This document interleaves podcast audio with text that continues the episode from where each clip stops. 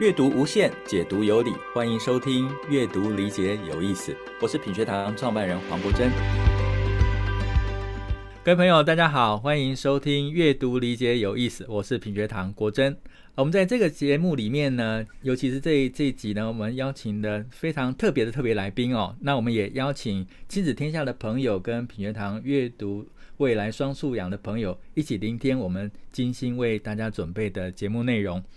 那我刚才提到说，今天的来宾哦非常特别哦，我相信有非常多老师跟小朋友一定不陌生，因为今天的来宾曾经当过三十一年的小学老师，也为小朋友写了非常多的书，而他写的书受到许多读者的喜爱，曾经荣获金鼎奖、九歌儿童文学奖、国语日报牧笛奖。他创造了许多书里的人物，而那些人物陪伴了很多孩子童年一起成长。今天我们特别邀请的就是大家所熟悉的王文华老师。文华老师好，国珍老师好，还有各位线上的朋友，大家好。哇，好难得能够跟文华老师在线上聊天哦。是，那嗯，我知道文华老师您有非常多的故事写作的经验哦。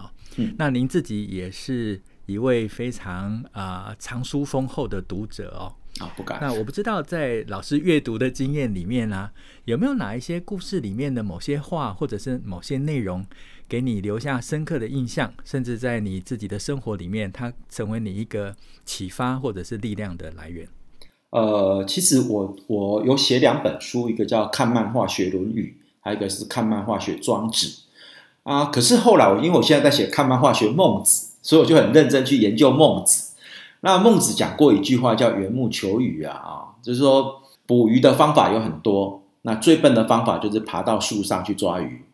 那这句话圣人的话用很多方法来解释啊，啊，可是这句话真正让我印象最深的是说，他是告诉我们说，遇到事情的时候啊，你一定要想到方法，然后从这么多方法里面找到最好的方法来面对它。当然，缘木求鱼也是一个方法哦，但是呢方法是不好的。可是你一定可以找到方法去面对所有的困难。所以我现在遇到写作上有瓶颈的时候，我就会拿这个话来安慰我自己说：“放心，我把它放着，我一定会找到方法克服它。”哦，是，哎，其实这跟我们现在新课纲所谈的，能够发现问题、解决问题，然后终身学习，在嗯这种态度上面是有异曲同工之妙哈，就是。碰到问题没有关系，但是我们可以在这个过程里面想到解决问题的方法。对，就像那个九二一大地震的时候啊，那时候我写一本书，就是两道彩虹嘛。那我因为写那本书就要读很多书，那我在写那本书的时候，刚好就那时候我们有一个心理治疗，就是说你不要怕地震，因为地震来了，如果你走了就走了。可是如果你没走，你受伤，放心，会有人救你。那如果你房子倒了，会有人帮你盖起来。那如果你遇到什么伤害，会很多人过来帮助你。哎，其实就是刚刚国正老师说的，其实人生遇到会很多很多的困难，但是遇到困难就是面对它，然后你就是解决它，你就不会怕困难了。嗯，哎，这真是一个非常好、正面而积极的态度哦，不是逃避问题，而是面对问题，进一步能够解决问题。是的。哎，那老师这边我想请教一下哦。老师有这么多阅读的经验，尤其在写作上面，也因为很多阅读的经验带给你写作很丰富的题材。是，那我能不能请教老师说，您在小学、国中跟高中的时候，你有怎样的阅读历程？有特别吗？我小学的时候，我想我跟国珍老师不一样，因为我爸是是那种工人，我爸并不是一个知识分子，嗯、所以我我们家是没书的。我我爸也是写作的工人，那不一样嘛。你爸是搬字回家嘛。在我小学时代，那种学校是没有图书馆的啊，然后镇上也没有图书馆。那看书怎么办？就是谁家有书就去谁家看。所以我把我班上同学家里的书通通都看完，就是每一天都去一个人家里借书。哦、对，那因为。你也不知道人家家里有什么书啊，什么琼瑶你也拿来看，其实你看不懂，但是你也拿回来看，所以从小就爱看书。然后我很庆幸是我活在一个没有三 C 的年代，就是没有手机啊，没有电脑。嗯、那我空闲时间那么多，我能干嘛？就是看很多书。所以我那一段时间养成，我就把很多儿童文学经典的名著，比如说《鲁滨逊漂流记》啊。啊，什么秘密花园啊，什么钟楼怪人，其实那在那时间都读完了啊，包括《三国演义》，我看不懂，但我也把它看完了。那国中的时候，学校终于有图书馆了，那我就每天就去图书馆。可是我发现图书馆有个很棒的东西，就是那时候刚好《中国时报》在连载那个金庸武侠小说，然后是我记得是《倚天屠龙记》的，然后每天就去看，就去帮工友先生换报纸，就是每天帮他换好之后，就站在那边把那一天的连载内容看完。那每天看一点，看一点，看一点，就这样把整个金庸小说，就是《倚天屠龙记》在国中一二三年级的时候把它读完。我发现这套书对我帮助真的很大。我后来读历史啊，嗯嗯啊，读地理，尤其是中国地理，那时候中国地理不都要考？那我发现我把这两个东西弄得很好。那高中我是读夜间部，那夜间部就白天要上班，晚上去读书啊。幸好遇到一个好老师，那老师叫我读诺贝尔文学奖的全集，那就真的去读，其实也是读不懂。其实整个纵观我的国小、国中、高中年代，其实我真的什么都读不懂，但是我什么都读，杂食，杂食就变成让自己很多很多的方方面面，就比别人多一点，看见了什么这样子。哎，我觉得刚才老师分享这个经验很有趣哈、哦，从小学开始。呃，老师虽然并不是家里面藏书很多，可是把别人的家当做图书馆，是，所以呃，像现在旅旅游一样，去人家沙发冲浪，嗯、就是到不同的家里面去住。是，老师就是同学家的书架冲浪，就是到每个同学家。那其实，在这种。呃，你完全不预期会遇到什么样的书，但是一种渴望想读书的这种想法，却让您打开了视野，读了非常多的书。所以我刚才一直在听的时候，我觉得很有趣。老师在小时候，如您刚才所说的这些中文的，或者是这种西方翻译的少年小说跟故事，等于是一种学贯中西的感觉，道贯古今。嗯，然后到了中学的时候。开始变成是一个长篇的故事的阅读，是，呃，哦，因为连载嘛，它就必须是一种长篇的，然后不断的延续、延伸性的阅读，而且跟自己在课堂上所学是有关系的。因为老师您讲到，不管是地理也好，或历史也好，是小说里面的世界被您不管有意或无意的连接到了您学习的呃课程里面。是，那最后是高中阶段读诺贝尔，那简单的讲，那就是一种经典式的阅读。是是是。所以从现在回来看这个阶段，它基本上已经涵盖了我们在阅读养成的过程里面，从低年级到中年级到高年级，从国小、国中到高中，本来我们就期待孩子在阅读的时候，就是这样一个阶梯型的啊、呃、阅读体验跟积累。是。那老师后来在回顾这段成长过程的时候，有没有意识到说这样子的积累，它是一种延伸性的，有了前面才有可能有后面，还是其实它是可以分开来看？因为老师的成长经验是老师成长经验，对。可是现在的家庭里面的爸爸妈妈的小孩，他未必是有这样子的条件，但是他可能有更充分的资源。是老师跟家长可以给孩子什么样的这种历程呢？刚才老师的历程其实是一个非常完整，但有点无心插柳柳成荫的感觉。呃，没错。可是我觉得应该是这样讲哦，因为我就是乱看杂食。呃，就像你带一个小孩到书店或者图书馆，他一定也是乱看。一开始，那看着看着，你看我到了高中读诺贝尔，我开始就会去挑比较薄的，我看得懂的，比较幽默的。其实你就慢慢慢慢建立自己的品味跟自己想看的东西嘛。可是你如果没有前面那一段诶乱七八糟看的时候，你真的不知道说自己最后会喜欢什么。所以我觉得应该是说，家长在带孩子一开始接触阅读的时候，你应该是生冷不忌，就是找到什么书都可以念嘛，念着念着，孩子慢慢慢慢会去，哎，我对某一方面东西比较想去不断去看它。就像金庸，我到这个年纪，我还是每一年会某一段时间拿来再翻一次。就会觉得说他就是我这辈子我一定会一一直不断重复看，就像庄子，可能读一读某读到某一句，哎，我突然觉得这个我又需要了，再去翻它一次。所以这一段历程好像是呃沙里太金，你最后找到自己的黄金。可是这个是要自己来的，这个不是家长说，我觉得庄子你需要你就去读庄子，他就有用，不是，是应该是孩子他读了很多之后，从中找到他想去的。我这就像我们在讲那个生涯探索一样嘛，你一定是每一行都去试过，哦，试过很多样，最后你找到说，哎，我原来喜欢的是昆虫，还是我喜欢的是植物？我觉得这最后是孩子自己去判别出来的。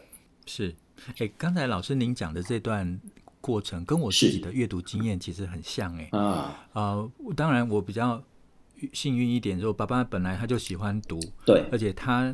真的有非常非常非常多的书，是。那他的书架都是开放的，我爱拿什么书怎么读，我就自己拿。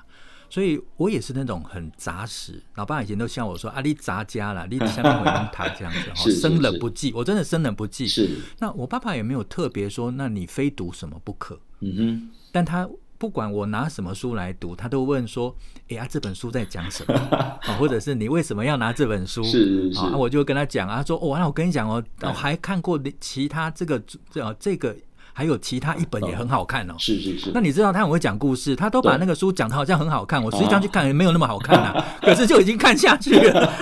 哦，你有个好爸爸。所以他就一直用一种，一直诱拐我去看很多。哎、uh -huh. 欸，可是我觉得不管今天呃是怎么被引导到这样子的过程里面哦，对，真的有的时候书是真的，我们主动去拿了起来读了之后，一种自然的一种流动就会就会被自己在阅读的经验里面给创造出来哦。对对对，自己就建构自己阅读的历程，嗯、自己。阅读的目的，我想最后就会建构出来，这就非常自主性的，而不是说被强迫或被安排。我觉得那种效果真的会不一样哦，一种自主阅读的一种表现呐。诶，其实自主阅读并不是被规定要自主，我觉得现在有一点，我们好像试着用规定同学阅读这件事情，想要培养孩子自主性的阅读。我觉得这在起心动念上是有一点点背离的状态。对，呃，因因为我我觉得应该回到前面来讲，就是说。老师就像你爸爸哈，爸爸的那个学养是够的，他知道这本书通哪一本书，这本书适合哪适合你来看。那我自己在带学生的时候，我也是这样带啊，因为我知道这本书还有什么书，还有哪个系列，或者是哪一本书适合你现在的程度，这个是老师的呃专业素养要够。如果老师或家长你的素养不够，其实也不用怕。就是像我刚刚，我完全我爸爸也不懂，我那时候老师也不重视，就把你带到书店去，把你带到图书馆。其实孩子还是会自己找到方法，当然慢一点，可是那是自己找出来的方法。但是如果你遇到一个像呃你爸爸这样子这么学养这么丰富的人哦，他当然就事半功倍，呃也没有不好。那我自己当老师的时候带我学生，我就是像刚刚这样，我就是。比如说你现在在读的是金庸，那我就知道说，哎，你还可以看梁羽生啊，你看看古龙啊，我们就知道这个孩子喜欢什么，帮他推荐。可是推荐就一定是对的吗？也不见得啊，对不对？所以，所以如果他最后自己找出来更好。对，我觉得刚才老师讲这点蛮重要哦，就是先顺着孩子的性，让他自己去建立自己跟书的关系。对，那我们才从旁。建议，但不是要去推荐他。我觉得老师有的时候很重视学生的阅读内容，但有的时候过度的摄入，反而让同学觉得说啊，有一点压力，或者是打断了他原先自己在阅读那个主题的一种流动性。哦，哎，老师这个提醒很重要，他就会变得像作业一样。对对对对对。可是人最怕，人最讨厌被人家说你要读什么，你一定要照着什么。很多小朋友就 我反而就不喜欢。那我们自己在带的时候，我会带读书会嘛。我们自己在班上带读书会，我们就我觉得这个书好玩，是全班一起读，因为大家觉得好玩，所以他读起来没压力。可是我今天变成说我指定阅读，我就一定要你读什么，反而就会让孩子觉得啊压力山大了，对。对，就好像阅读的乐趣不见了，反而增加的是写作业的、做功课的压力。是是是。哎，老师这个提醒非常非常重要啊、哦！不敢。哎，老师刚才您提到说，有些书您会反复读，例如说啊、嗯呃，金庸的小说，我也认识一些啊、呃、老师或者是一些长辈、嗯，他们不定时的就会把《红楼梦》再拿出来读。是是是。那老师刚才您谈到的这些书，在您书架上面，现在还留有哪一些书会是您？平常没事情也会在一段时间之后再拿出来，然后为什么？为什么这些书您会特别留下来？刚刚您谈到了金庸，哦，那还有没有哪一些书是您特别留下来的？呃，其实很多，比方说我第一个我一定是《三国演义》，是我百看不厌哦，因为《三国演义》对我来讲，它又是养分，然后它又是一个消遣啊，三国每个段落都可以拿来讲，它的段子非常多。所以，呃，里面有非常多的人性考验啊，各种奇谋怪招啊，像三国、像西游、啊，就是经典的文学，像《红楼》。刚刚您您说的，我疫情期间我每天在干嘛？听《红楼》，听《红楼梦》。以前我没有时间读，后来发现它真的读不完，里面的人物太多，每一个人物都可以单独拿出来列表讲故事，那就读不完啊。那像我自己的专业，比方说纽伯瑞儿童文学奖啊、格林童话啊、意大利童话啊，还有《论语》啊、《庄子》啊。那其实有一本书是我每次搭飞机长途旅行一定会看的，就是《奇峰岁月》啊，《奇峰岁月》就是一个美国一个小孩，然后他他在他呃青少年时期那段蜕变的过程中，他遇到种种他无法解释的事情，他把它变成一个长篇的小说。那它真的很好看，那我觉得它里面又很奇幻，所以我只要一遇到那种长途旅行，我就是奇峰岁月带着，然后就一直看，一直看。哎，这是我还蛮喜欢看的书。我自己在书架上面哦，也留有一些书，嗯、是我小时候读了之后就一直留下来。是，那有一套书其实是我小时候。看过了，嗯哼，就是呃汉生的百科全书，汉生小百科，可能是我小时候的书，我一直留到现在。哦，我孩子小的时候，其实他也跟着我把那套书，他也自己翻着看。了解了解。所以有时候我觉得哈，有一些经典的书，它真的是留着之后，嗯，它里面有有不是里面的知识而已。而是在这里面很多编辑者的用心那，作者在里面很恳切的想跟读者说话的这些内容哈，那种态度，我当时其实很被那样子的内容给触动，因因为就留下来的给孩子。汉生的书，我觉得他就是那种值得你，他每次翻都会翻到一个新的巧思，那些编辑真的好用心，他图案很多都拼贴式的，我也很喜欢看。是哈，哎，对对对。所以，我们书架上总是有一些书，而且我觉得这些书留下来哈，让我们跟孩子在阅读上面有话题。比如说啊，这个以前爸爸以前国中念过。啊，没错，像格林童话也是，是是是是，所以有的时候我们一直希望孩子读很多，但是有另外一种阅读的情境是说，我们自己读过的书，到了孩子到了那个年龄，跟他一起读，是，那我们可以把我们自过去读的一些想法，对对，能够跟他讨论。啊，我跟我女儿读《三国演义》就是这样，就是在餐桌上买两本，然后每一段读完就是互相聊两句，那、嗯、后来他。呃，长大了嘛，啊，以前我们都会在床边念格林童话，所以我的格林童话是因为他，我又重新再读好几次。因为那时候在台东修儿文所，哦、对，后来就是，呃，跟孩子聊着聊着，发现啊，原来写童话这么简单啊，那我们来写写看。这没有，老师是真的非常有才气哦，哦，才能够这样信手拈来就写出非常多有趣的故事。哦，不敢不敢。呃，那个阅读理解 Junior 里面很多老师写的这个小故事都非常的有趣啊、哦。谢谢谢谢。老师，刚才我们聊到我们各自跟自己的小孩在阅读上面的这种经验哦。是。那老师比较不一样，我只是陪我自己的孩子阅读，但老师呢是带了一群孩子阅读哦。对。那在您过去担任老师的时候，您是如何带领班上同学阅读？因为在我们的啊、呃、听众朋友里面有非常多是学校老师，有非常多是家长。我想，不管是什么样的身份，我们都带领孩子阅读。那你有没有一些独有的经验或者观察跟大家分享？好，呃，我觉得。第一个，老师你要重视阅读啦。如果老师你本身不重视阅读，我们喊得震天响没有用。可是如果这个老师本身注重阅读，其实你只要每天晨读就够了，就是早上二十分钟、十五分钟，每天做其实就够了。可是我发现连这样都很多老师做不到，因为老师们大家每个人重视的方方面面不一样，有人重视体育，有的人重视数学。所以你会发现，每一班早上有的老师会带去跑步，有的会带去算数学。嗯，可是就算你跑步，也有跟跑步相关的运动文学呀，哈。所以我觉得，真的老师，如果你愿意的话，你可以跨科，然后你把相关的阅读融进来，其实没有关系的。那我自己在带的时候就是这样啊，因为我本身我喜欢很多的那种大自然的东西，那我就会想办法把孩子引进来看这方面的书。啊，另外一个就是我会带读书会，我那时候。呃，学校小学现在有一一门科目叫综合科，可是综合科的课本非常薄哦，它可能顶多只有几十页哦，大概跟国语课本那不到国语课本的四分之一，很薄。可是每个礼拜还是要上三堂课嘛，那我就把这三堂课挪一堂来带班级读书会，因为综合就是综合所有科目的能力啊，领域目标。那我这个综合科我要用读书会带一本书来综合全部的目标也可以啊。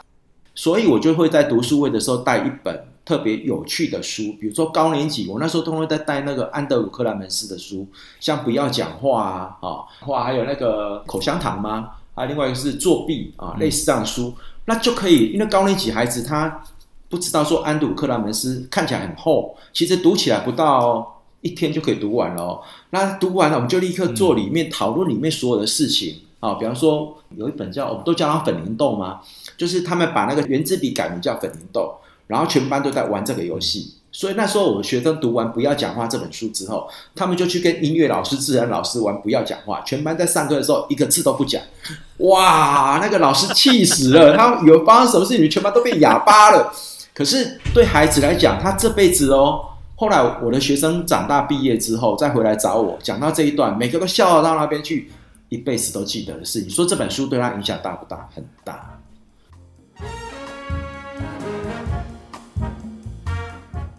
老师这样讲，让我想到我以前小时候很喜欢看《国语日报》上的一篇连载，叫做《淘气的尼古拉》。哦，淘气尼古拉，我知道，我知道，那个是对呃法国的。对对对，他也是在讲他们学校同学的故事，而且还讲到他们学校的校长毕庸吧，我还记得的话叫毕庸啊，很多非常好笑的事情。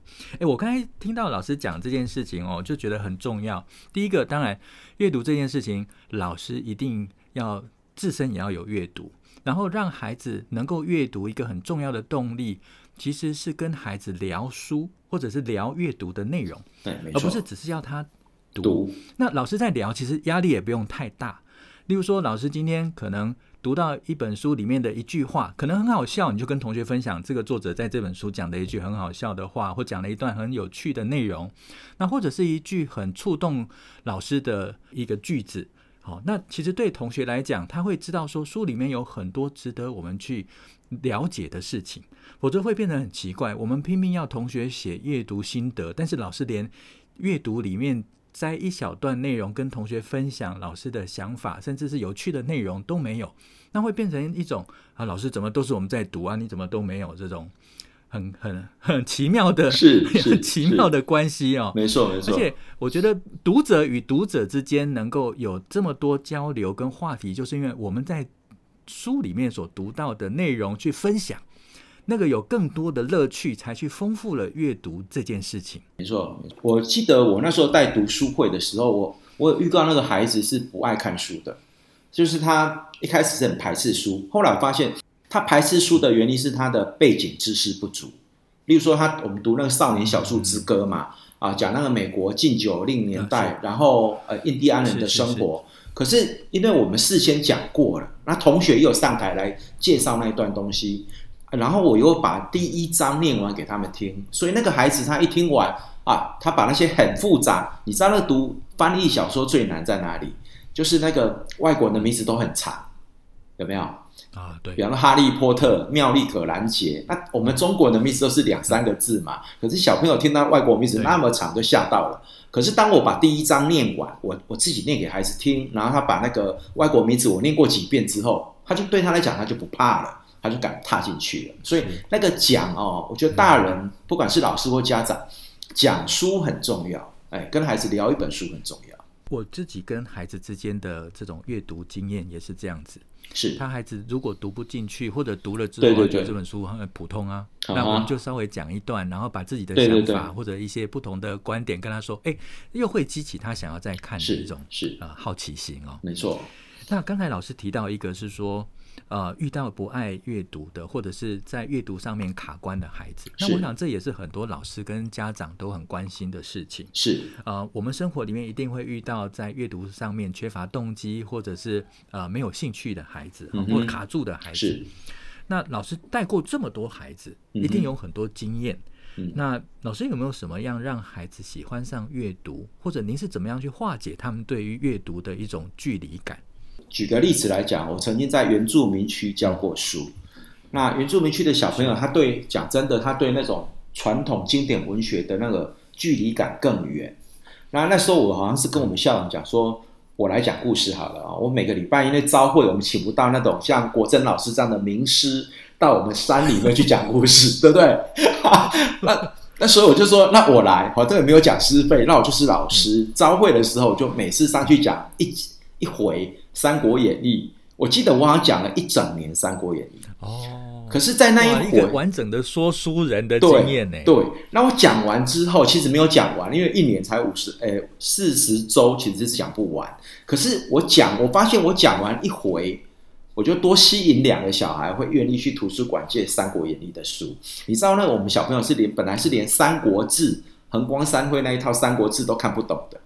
可是当我讲完，他们开始就会去翻那种呃文言的哦，就是那种白话文言的全本的那种，他就去翻我讲的那一段，他就哎啊，原来温浩老师讲的这一段在这里。他虽然看不懂，他跟我小时候一样囫囵吞枣，可是他愿意看了。而且对他来讲，那种我们刚才讲那种文化的那种不利，对他来讲已经有人帮他破解了，他懂了，于是他愿意看。不然的话，你说一个住在山里面的小孩想到张飞喝断长板桥，然后拿着丈八蛇矛，那每一句话对他来讲都是都是很难的东西。丈八蛇矛是什么？对不对？什么是盔甲？对，那什么东西？对，所以有人说过，哎，对他来讲就破除了那种隔阂。他就简单一点，所以我我有遇过那个阅读障碍的小孩，他一开始是连那个绘本都看不下去的。我就是每天请他利用课间十五分钟时间，每一天念一本桥梁书给他听。我大概念了二十天吧，我那个孩子就开始，他从桥梁书跳到三万字的书了，二十天就够了。所以只要家长愿意啊，你就带着孩子读就好了。从二十天从桥梁书跨到三万字的书，哦，哎，那是一个非常大的进展呢。他觉得太简单了，他就我念的东西太简单，嗯，他开始觉得我可以自己念。尤其是那种一二年级的小孩刚会认字，有没有？我每次在念书给一二年级小孩听，大概念一半，他就会举手说我要念，我要念，然后就放手给他念。啊，念着念着他就抢着念，然后他就开始帮你把整本念完了。那你就说好，那你今天会念一本了，明天可不可以再念念一本给文华老师听？每个孩子都会去找一本书，明天全部都抢着要出来念。你说那个多难？我觉得还好啦，就是花点时间而已啦。哎、欸，我觉得刚才老师您分享这一段呢、啊，呃，我其实听到了不单纯只是老师在带的方法，我觉得老师在带孩子的一种内心的想法哈，我觉得有一个东西很值得我们。学习就是老师并不把阅没有兴趣阅读或者在阅读上面表现不好的孩子视为他没有能力，而是他还没有被启发，还没有被启动而已。老师其实所做的事情就是把他里面的内在动机给引发出来，而且您相信他是可以读，而且他也愿意参与这整个阅读的过程。对，那当他被带起来之后，你就放手让他们能够尽可能的表现，那它里面这个阅读上面跟参与的热情就能够被爆发出来。我们台湾说真的，我们现在每个小学的呃，尤其是低年级教室的那个绘本，其实是很多的，因为政府每一年都有那种完全不缺，对，嗯，就是阅读齐步走，每一班通通都非常多的书，嗯，所以如果你家你说。以前因为家里可能呃，我们家经济条件不足，家里没那么多绘本。可是台湾现在公立图书馆非常多，各个小学的绘本也非常多。所以如果你一个小学低年级老师愿意每天念一本绘本给小朋友听，你说这样的小朋友他怎么可能会对阅读排斥？可是就差在这个老师，你肯不肯跨出那一步，或是家长愿不愿意带小朋友去？借这么多的书回来，我觉得就差那一点点啦，你把它跨出去就好了。因为我们现在政府给的资源，还有学校给的那种环境，跟我们当年来比，我去垃圾堆捡纸片来读，差多少了？台湾真的在阅读资源上面是完全不缺，是其实只缺一个我们愿不愿意投入跟花时间。像刚才文华老师讲的，花一点时间就可以，每一天可能就是十分钟、十五分钟，让孩子。去透过我们去接触阅读这件事情，但很重要的是，它可以透过我们去看见我们在阅读中所展现出来的这种呃热情，或者在阅读里面所拥有的收获、乐趣，甚至是一种好笑的分享。我想这都能够激发同学愿意去阅读的一种引导的力量。是，可是我必须为某些家长或者是老师啊、呃、再提一个问题哈，因为。呃，文化老师从刚才您的分享就可以感受到，您对阅读或者是您个人在表达上面是充满了一种吸引人的魅力，因为老师非常会讲故事。是是。那但有一些老师或者是家长，可能他比较不善于做这样子的表达的时候，是。难道一定要把故事讲得很精彩，同学才会有兴趣去读吗？嗯、还是说我只要例行性的，我今天每一天就是，就算是我很直白的去念一则故事给同学听，是也能够达到一样的效果吗？呃，我觉得我们现在因为资源很方便，网络询问也很方便，嗯、所以第一个你要挑对书，就是你你不要选那个书是很不好的书，因为现在书太多了 哈、哦，挑书变成是一个功课。那网络上这种社团很多，你就去问一下，应该诶几岁孩子适合看哪些书，拿回来之后你就翻翻一遍，接下去很重要一点，你要念一次。那念的时候也不用担心不会念，因为好的儿童文学的书都帮你把每一个地方的那种呃转折起伏啊悬疑感，它都做好了。你只要照着念，念到该停你就停，然后就翻页就好，就叮咚翻页啊。所以停下来让孩子猜一猜，啊，下一页又发生什么事情？翻过来。那刚刚讲的那个经典，比如说《三国演义》好了，《三国演义》本来就是一个说书人在说的东西，《西游记》也是啊，每次都讲到后面就是，哎，欲知后事如何，请待下回分晓，对不对？可是他所有的那种起承转合结构，连我现在学在写作的时候，我都用得上《三国演义》的铺排。你说那温酒斩华雄，杀一个人怎么杀，完全不告诉你，只用一阵烟来描写。你写文章如果可以学出这一招，你就天下无敌第一好了。所以不用担心不会念，因为好东西它本身就是好。那我们只要照着念，你也不用再去加。很多家长就会去啊，我要去借服装，我要打扮成白雪公主来讲故事，有没有？我讲国珍老师应该遇过这样的，对，不需要。老师们、家长们不需要，你把重点放在一，挑对书。二，把你的声音美美的念完，然后你就要念对字。我相信有注音，家长不会念错字。然后照着书里的情节安排，你不用去再添枝加加一大堆东西，不用，因为你要每天念。好，重点就是你只要每天念，你的说书能力会越来越进步的。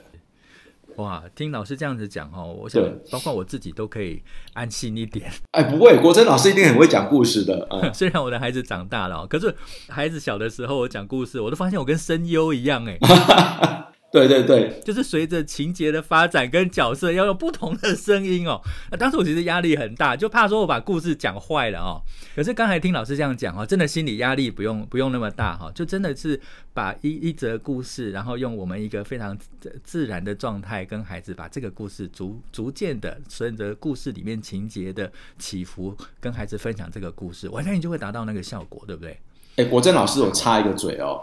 我去上海讲故事的时候，去上海讲故事，然后遇到一个那个上海有个学校很有名的国际学校，叫包玉刚小学。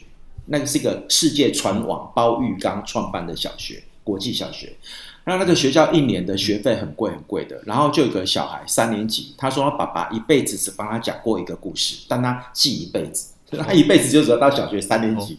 我说你爸爸讲了什么故事？那孩子说，我爸说东汉末年。我说然后呢？我我以为他讲《三国演义》了。他说我爸说东汉末年。我说再来呢？东汉末年。我说然后呢？东汉末年。我说为什么只有四个字？所以呢，爸爸讲完就睡着了。所以我的意思就是说，你看哦，这个孩子他多渴望爸爸跟他讲故事，就算只有四个字。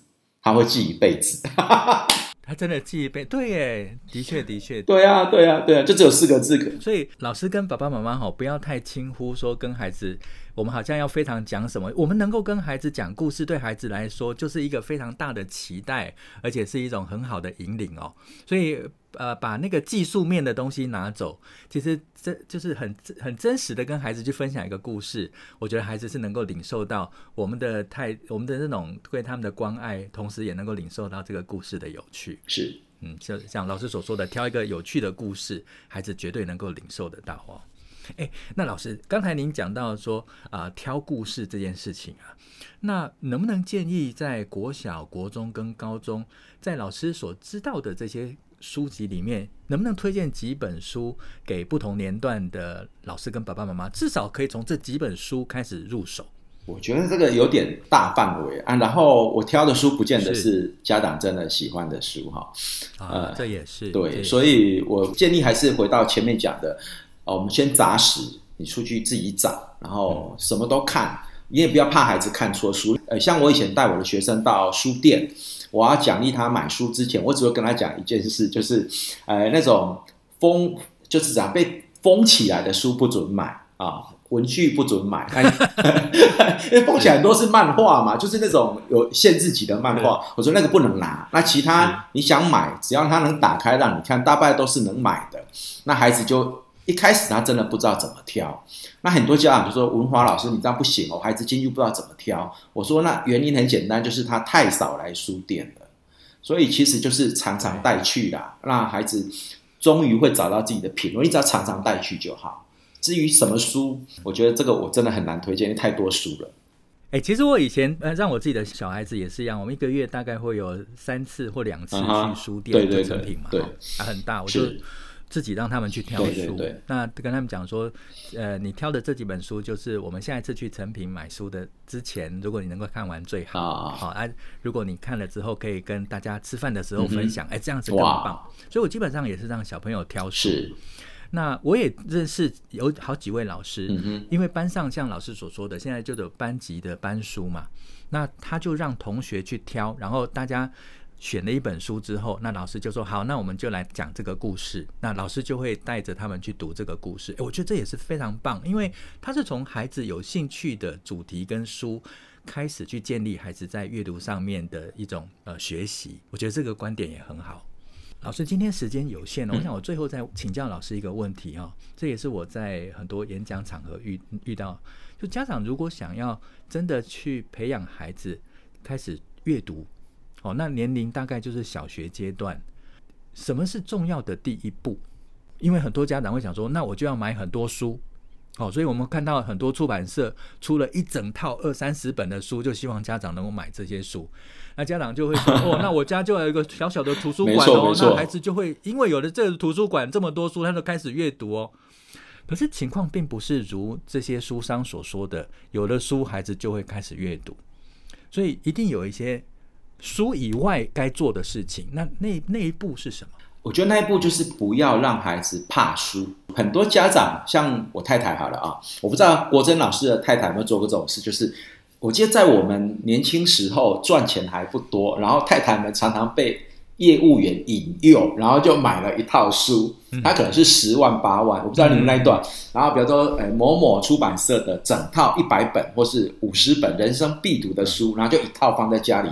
太，我们我们有被推销，但是没有买。然后对，然后太太回来跟我讲，那套书两千块哈，然后那一套书就放在书架上，那每天对孩子就形成一个无限的压力，因为一百本嘛。可是，一百本里面良莠不齐，有一些好看，有一些不好看，对不对？啊，再来，他就变成妈妈的无限的压力，因为妈妈要逼孩子把那一百本看完。所以，我觉得一开始不用给孩子那么大压力，让他喜欢书。至于什么书都没关系，就是。甚至于就是妈妈在那化妆，她在化妆的一本化妆书也没关系，可以讲的很可爱。哇，你看这个主角化完妆变成，要让孩子喜欢翻那个书。所以很多书他会做成那种气味的、有味道的，或是触摸的，有没有？或是可以玩的书，其实就是让孩子不要怕书，愿意去拿书。那家里买书当然就从第一本开始，那这一本书就要慎选哦，千万千万不要就是。莫名其妙，你自己跑到书店买一本书来，这给你，然后你要把它看完，对孩子来讲就是一个压力。最好的方法就是，孩子今天因为什么事情他做对了，比如说他今天有跟爷爷打招呼，哇，你觉得他主动跟爷爷打招呼这件事太棒了，妈妈讲你一本书，然后就带他到书店去，让他把他人生的第一本书自己去选，不管什么书，回来妈妈念给他听。压力不要那么大，让孩子喜欢啊！原来我做对一件事，妈妈会送我一本书，而这个书就是我人生中很重要的一本书，然后我就不断去念它。所以那本书一定要让孩子自己挑，孩子家长可以给意见，但最好是给他自己挑。哎，我家女儿我是这样给他的。嗯，好开心哦。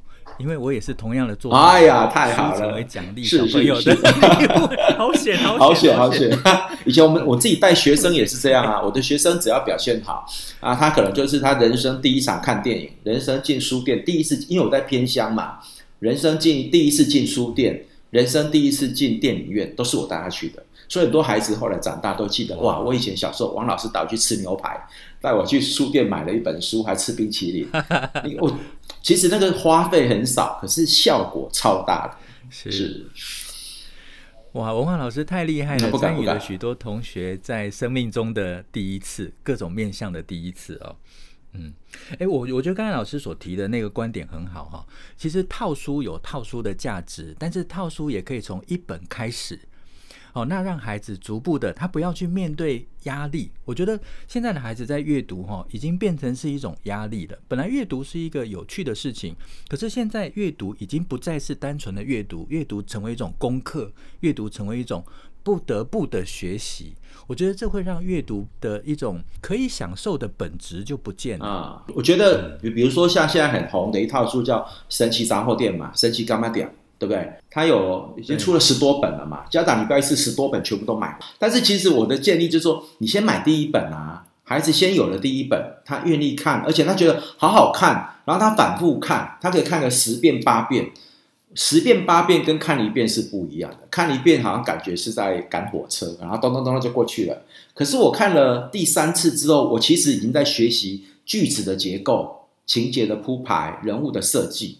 它其实就像我们作家，我们要做功课。那我们在读很多遍之后，我们是不断反复去学习人家怎么做。那孩子如果把一本书读到精，比他读很多本书，然后囫囵吞枣吞进去还要重要。所以先从一本，不要一次就买一堆。我觉得这个很棒，就一一套书。当然，像刚才所说的，孩子不缺一套书，但孩子缺进入那套书的第一本书。我觉得这个是。一个很好的开端。国珍老师还会讲话，都马上把我的句子抓出一句变 slogan 出来了，太厉害了。没有啦，是老师真的很有料，所以我不敢不敢很快的把老师的这个核心的概念提出来。我也在这个中间有非常多的学习哦。谢谢老师，老师真的时间很快耶。嗯、你看我们这样子在聊的过程里面已经。到了这一集时间要结束的时候哈，我今天真的学习很多哈，尤其跟老师在交流，老师个人的阅读经验，老师在选书上面的分享，还有老师如何在阅读上面带领同学逐步打开对书的认识，然后让阅读不是一种学习而已，而是让阅读成为他生活中的一部分哦。那我觉得从老师自己的阅读经验带到最后这样的结尾哦，真的是今天是一个丰富之旅哦。老师今天的内容很丰富哦，而且丰富到老师你一定要来讲第二次。所以我在这边哦，非常正式的邀请老师一定要再来我们的节目上面，我们再来聊一聊关于老师作作为一个作家写作上面的灵感。我想这也是很多。老师跟家长对于孩子在写作上所关心的事情是是。那今天呢，时间有限，我们非常感谢文华老师能够啊、呃、上节目，而且分享这么精彩的内容。那我从里面呢有非常多的学习。那如果听众朋友喜欢我们的内容，欢迎订阅、留言、分享。那我们就下一次再聊喽。那再一次谢谢文华老师，谢谢，谢谢国政老师，哎，谢谢各位读者啊，感恩大家，谢谢。